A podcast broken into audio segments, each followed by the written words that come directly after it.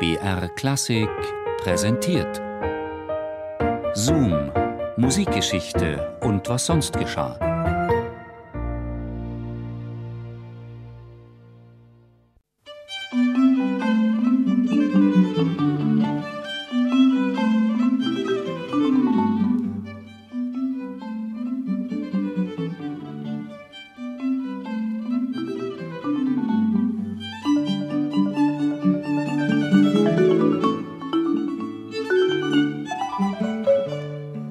Wiener Zeitung, Mittwochs, den 28. Februar 1781. Rom. Nach einer langen und schmerzhaften Krankheit ist sonntags, den 4. dieses, der berühmte Kapellmeister Josef Myslewitschek, aus Prag in Böhmen gebürtig, gestorben.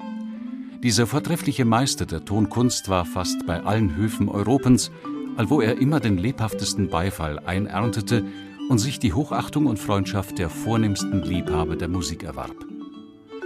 Ein seiniger hiesiger Schüler, ein engländischer Edelmann, hat ihn auf seine Kosten in der Kirche bei San Lorenzo in Lucina sehr prächtig begraben lassen. Die Meldung stimmt, im Gegensatz zu vielem, was sonst über den Böhmen geschrieben wurde. Vielleicht sitzt der gerade auf einer Wolke und hört uns zu.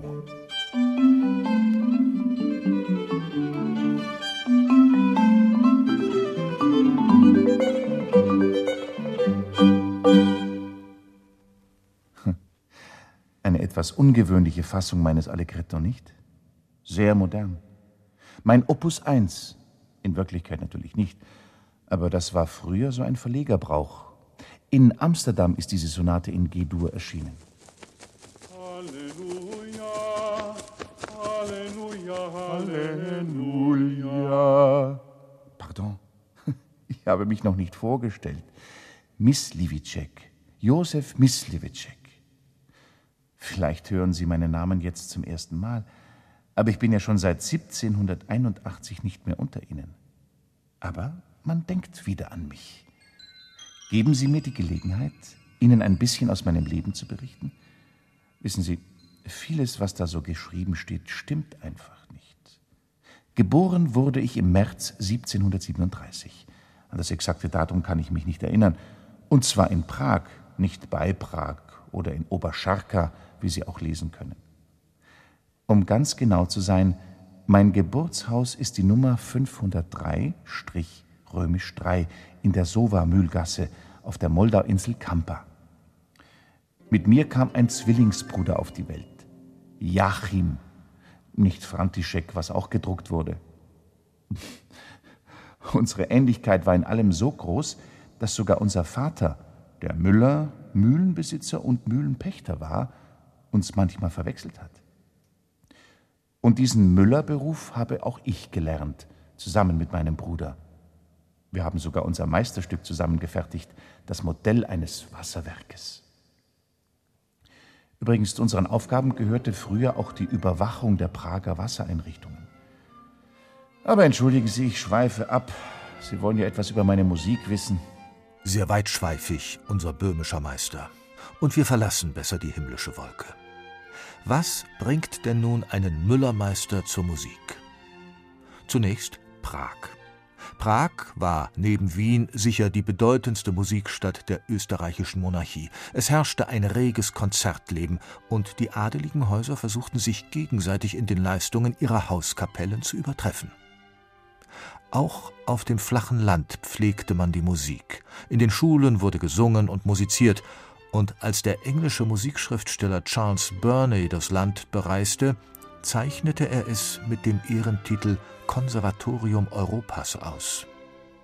In dieses Klima wurde also Josef Myslewitschek hineingeboren. Auch er hatte eine gute Schulbildung genossen, er spielte Geige und hatte die Musik kennen und lieben gelernt. Aber sollte man deshalb den verhältnismäßig sicheren Beruf eines Müllers aufgeben? Myslewitschek steckte in argen Gewissensnöten. Einerseits der elterliche Betrieb, andererseits der Reiz des Neuen, die Lust, ein freies Leben als Geiger oder Komponist zu führen, sich womöglich in Italien weiterzubilden und vielleicht eine Berühmtheit zu werden. Seine Lehrer Habermann und Seeger wussten, was in ihm steckte. Haben Sie dem jungen Müller den Kopf verdreht? Wir wissen es nicht.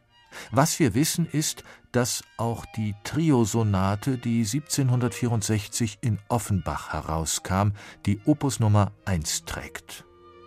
Aber was waren nun die ersten Stücke des Böhmen, der später eine europaweite Komponistenkarriere machen sollte? Vermutlich die Werke, mit deren Ausführung er das Schicksal herausforderte. Müllerei oder die Arbeit mit der Komponistenfeder, das war die brennende Frage, die sich Mislewitschek stellte. Die Frage, die er beantwortet wissen wollte, koste es, was es wolle. Trauen konnte er in dieser Hinsicht nur sich selbst. Und er kam auf eine ungewöhnliche Idee. Mislewitschek griff zur Feder, schrieb und schrieb und schrieb. Immerhin zwölf Symphonien. Vielleicht ist dieser Zyklus sein wahres Opus 1.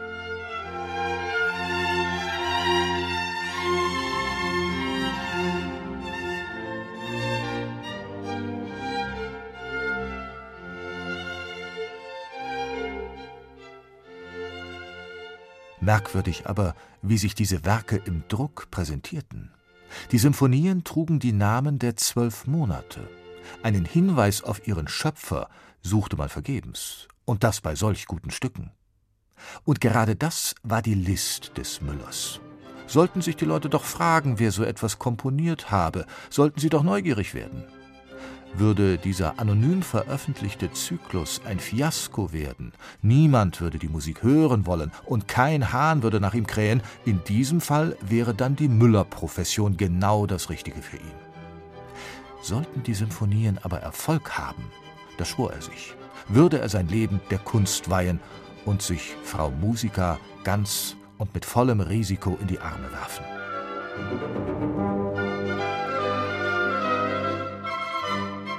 Und?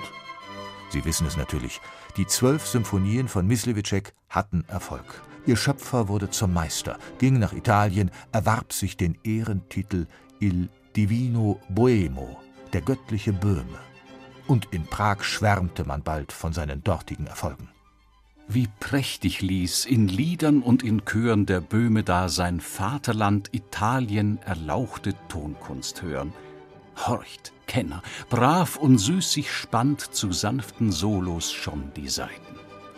Und es würde Mislewitschek gefreut haben, hätte er geahnt, dass man ihn sogar mit Mozart vergleichen würde. Ja, dass man sogar eines seiner Oratorien zeitweise dem Wiener Meister in die Schuhe geschoben hat.